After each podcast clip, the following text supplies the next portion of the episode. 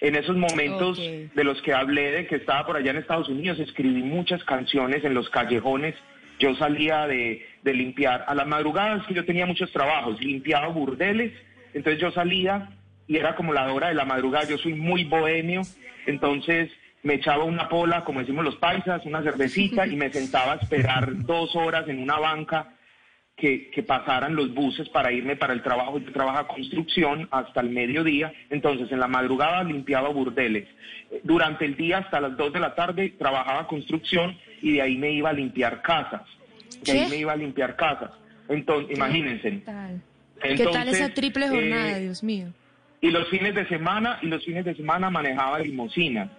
Imagínense, eso, eso hice de todo. Entonces, lo que quise decir es que en ese tiempo escribí muchos éxitos y no, como yo no tenía dónde vivir, porque yo viví en las calles, eh, yo no tenía dónde vivir, entonces cada vez que veía un piano, yo nada más lo abría y era como un desfogue total para intentar escuchar mis canciones en un instrumento, en un instrumento. Entonces yo hacía el oficio bien rápido, lo hacía bien hecho, eso le volía ácido muriático a todo.